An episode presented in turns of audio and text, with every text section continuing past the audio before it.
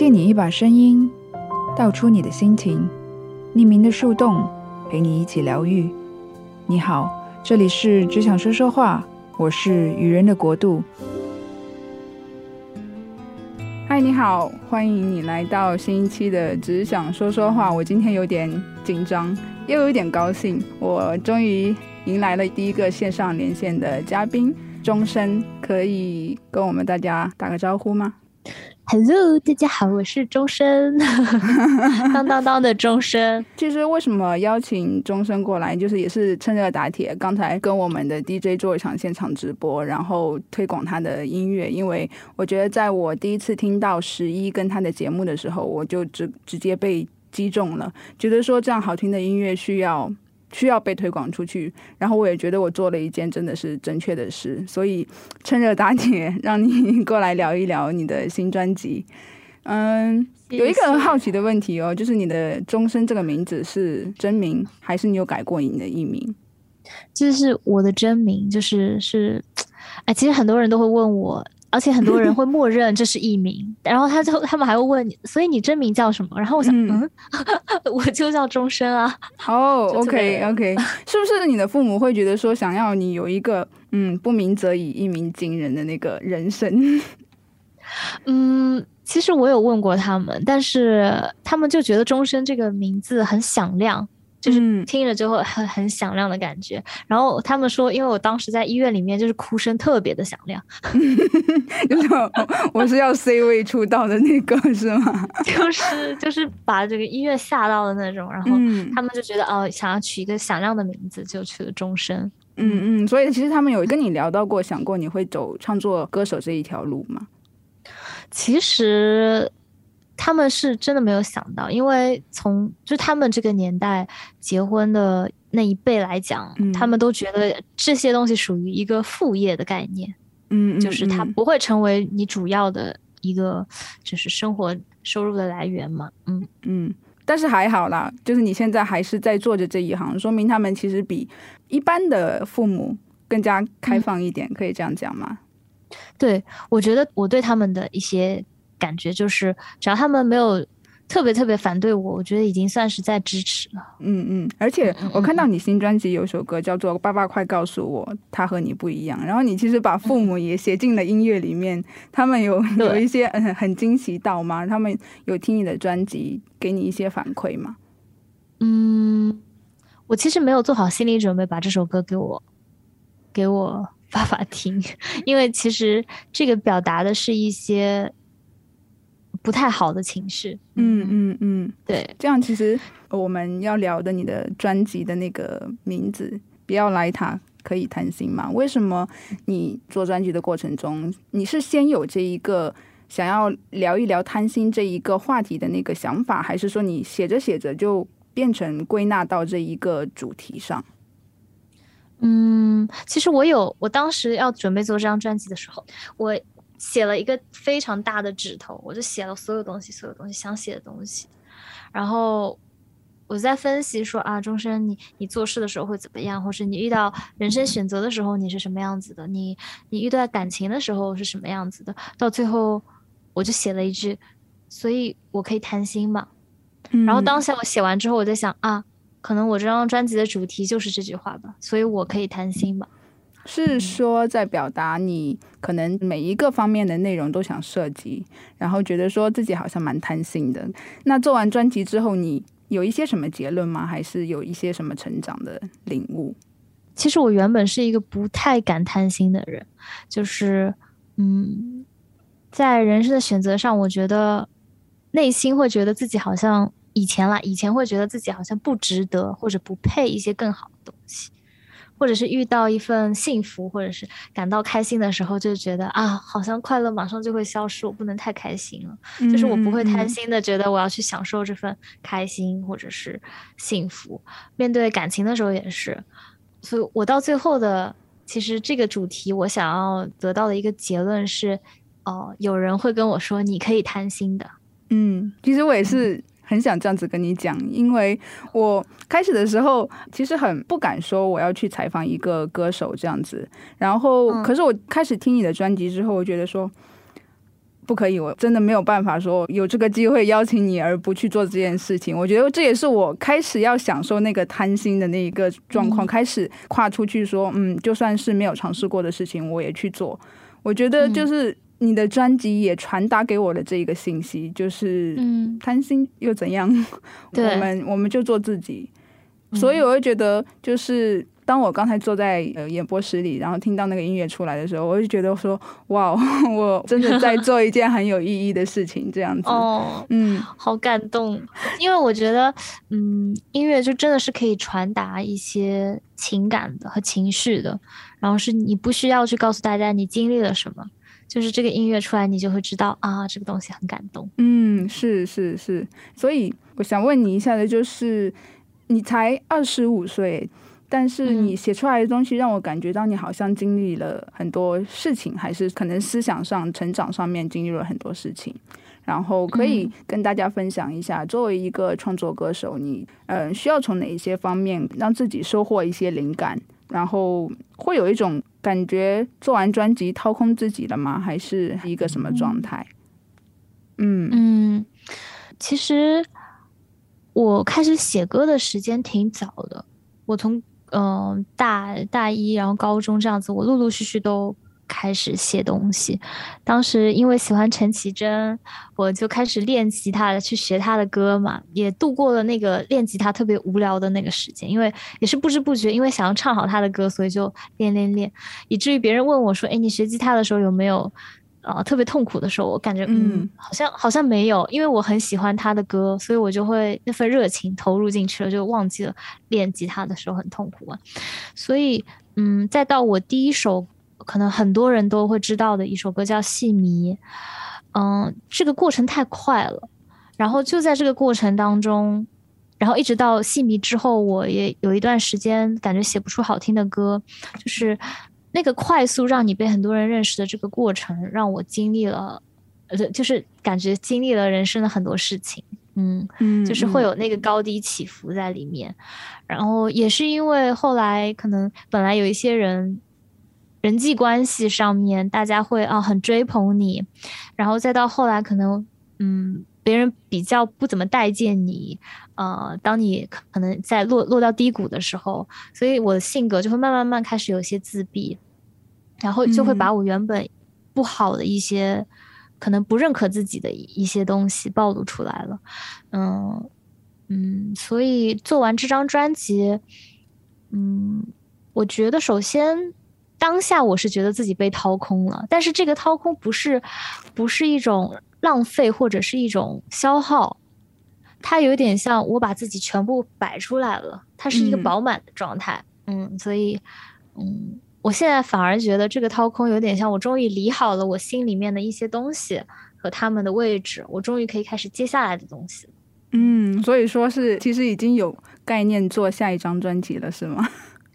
对，呃，有很多个概念，不过我在想，既然我第一张专辑做了这个概念嘛，那我想把这个东西一直往下做。嗯嗯，根据就通过我的成长，我身边人的成长，我想把这个主题一直往下去做。嗯嗯嗯，哎，其实我在听节目的时候，之前是听到说七月的时候会发这张专辑嘛，然后后来你发专辑的时间推迟到了十月，是不是其中有一些什么嗯想要跟完美它的一些故事？嗯。就是呃，有两首歌，一首是闪闪发光的自卑，一开始的编曲版本不是那个版本，但是呃，最开始的时候我有一点不太敢跟制作老师去说，我们能不能沉没成本去重新做一个版本嘛？嗯，然后就每天晚上睡不着，然后一直问朋友该怎么办，该怎么办？他说这是你的专辑，如果你都不在意的话，谁会去在意？嗯嗯，然后当下我就。我在当时给那个制作老师发了很长很长的微信，编辑了很长的段落，然后一下子发给他，然后在等他回复的时候，我都很紧张，我就不敢看，我就拿得很远，然后再看他在怎么回复我的。就是后来他说好，那我们就尝试一下，嗯，重新做一个版本。所以第一个就是闪闪发光自卑，重新做了一个版本。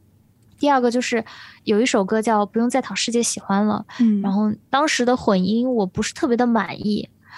但是，嗯，虽然不够满意，但也是可以交出去的作品。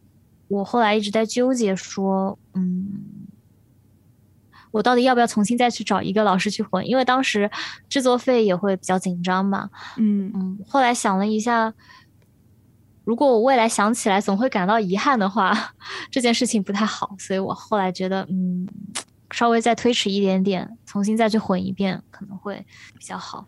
嗯嗯嗯，我感受到你的那种非常真实的那种纠结和挣扎。有时候我们在处理人际关系的时候，也会也会就觉得说，哎，这样这样发东西好不好？我觉得就是超级真实的一个状况。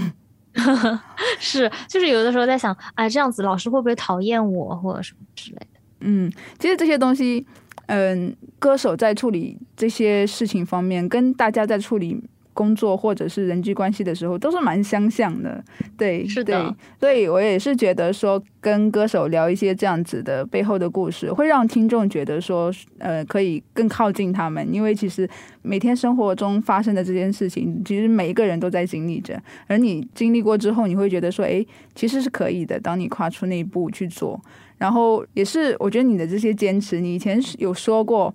嗯，每一首歌你都很满意，然后不要一首一首的发布，要一整张专辑。这是我第一次真的在我印象中听，嗯，蔡维泽的《傻子与白痴》的专辑之后的第一张，让我觉得说我听完之后，整个头脑要就是我要手舞足蹈的那种状态的一张专辑。对，嗯，谢谢。所以，嗯，专辑发布大概一个多月了，有没有看到一些？反馈，然后有有有怎样的心情吗？有没有达到自己预计的成绩？还是你有一些什么想象吗？嗯，其实我在做的时候，因为我自己付出了很多的事情，包括我是看到我身边的，比方，嗯，经纪人啊什么，帮我做了很多的事情嘛，帮我去跟平台去对接，我对专辑的期待肯定是很高的。嗯，但是。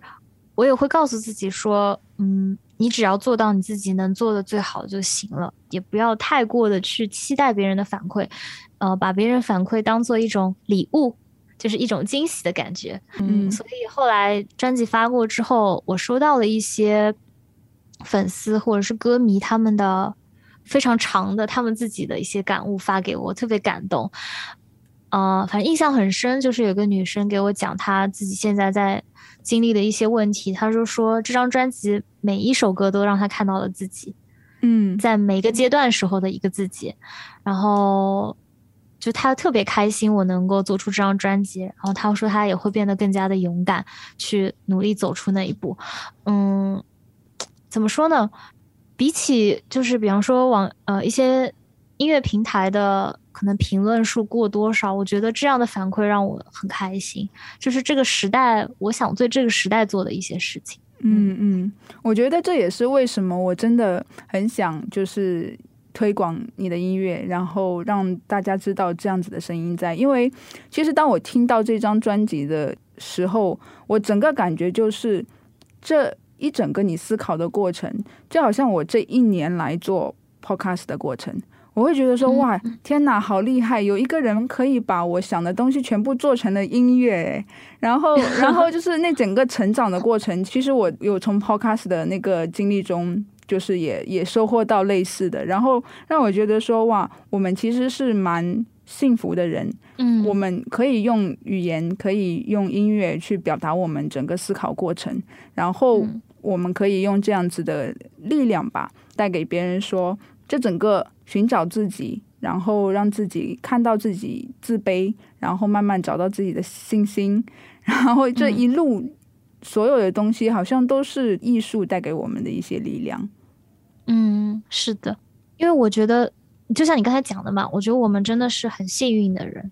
我一直都觉得自己是很幸运的人，就是我有这个能力，或者是老天给予我的这样的一个能力，让我去。把这件事情去说出来，用音乐的方式说出来。那其实很多人在生活当中，嗯，我不能说他是没有这个能力，只是他还没有找到自己的方式。嗯，对。所以我想，我这样做了之后，他们可能哪怕只有一个人，他找到了自己这样的一个方式，找到了一个出口，找到了一种能够接纳自己的这条路的话，我都觉得很开心。嗯嗯嗯嗯。我之前看到你说的人生处处是赌博，处处是悬崖，但是这一些经历都是让我们觉得很荣幸的地方。之前你也提到过，开始觉得说自己很敏感，然后，但是又发现了这些敏感可以带给你创作的那些力量。对，是我现在已经能够，也不能说完全不敏感吧，我只是说我现在能够跟那样子的自己去共处，我会知道自己什么时候不用那么敏感。虽然还是会有敏感情绪在，但我会告诉自己，哦，这只是你可能情绪上面的敏感。那什么时候你应该要敏感？嗯嗯，我觉得这是我想要采访你，然后把这个信息传达给更多的敏感的小众，然后让大家都找到自己可以为自己所打气的力量吧。对，其实很很奇妙啊，就是我这张专辑，我我通常写歌都是我自己也会反复听。就是我自己之后也会反复拿来听，可能就是在我，呃，有的时候我特别紧张，我特别害怕要去面试啊，或者是要去见一些重要的人啊，我就会打开自己的专辑，然后找一首歌来听。我我之前有一次就是害怕的时候，我就打开那个不用再讨世界喜欢了，听完我就。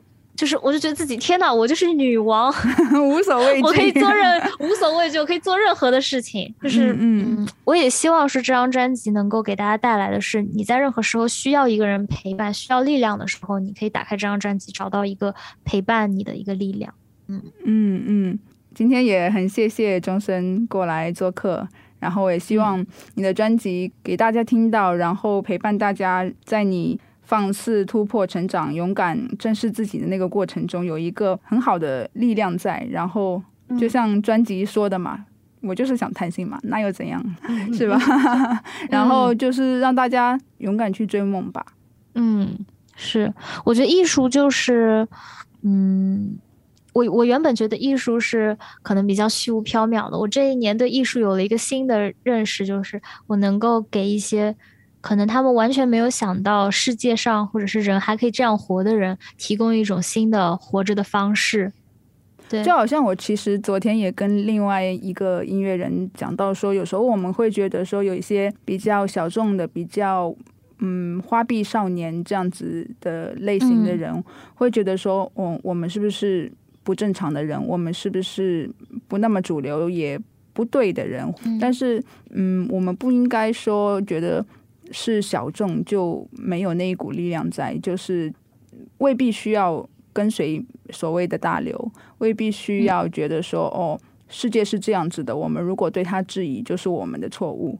我觉得这是新的一个时代，年轻人很好的可以去用自己的力量去对抗的一个时代已经来了。嗯，是的，是因为嗯，原本我们总觉得好像人生就要那样子活着嘛。嗯，或者是你你自卑，或者是就是你不好，或者你没有信心，就是你要去怎么样去让自己有信心起来。就但大家不会往更深的里面去思考和帮助到应该帮助的人。嗯，反而艺术其实是可以唤醒你的这种原始的力量，让你从内心去接受哦，原来我是可以自卑，同时也很骄傲的一个人。嗯嗯，对。所以，希望你可以带着这个力量，然后给我们带来更好的音乐啦。然后，谢谢。然后继续过来做客，过来电台 做客。谢谢。祝你在音乐的道路上一路顺风。谢谢。也祝你在 Podcast 的这条路上一路顺风。谢谢，谢谢，拜拜。拜拜，拜拜。哇哦，这应该是我这一年以来做过的最疯狂也是最贪心的事了吧？很高兴当初的我选择跨出那一步，然后迎接着一个特别的缘分，很神奇，好像好多想法思索都特别的契合，就是有一种他完完全全唱出了我的敏感、纠结、挣扎的感觉。特别遗憾的是，可能因为当天发生的事情太快、太突然了吧。然后我也是沉浸在很高兴、很感动的状态下，所以在采访的时候忘记了一个很重要的部分，就是当初我在第一次听那张专辑的时候，从头听到尾，在最后一首歌出来的那一个 moment，就有那种瞬间懂得、瞬间红了眼眶的感觉。开始的时候，其实我并不敢跨出这一步去做采访，觉得自己没有做好准备。可是当最后那一首歌出来的时候，那一股感受到。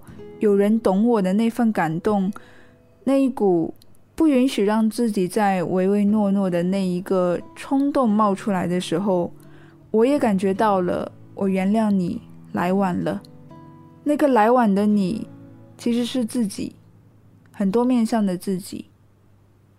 所以在经过他本人的同意下，让我也在播客里为你放送这一首《我原谅你来晚了》。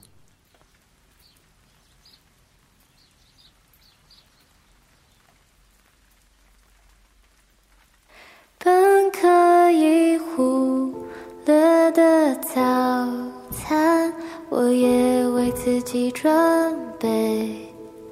起床很晚，一杯水。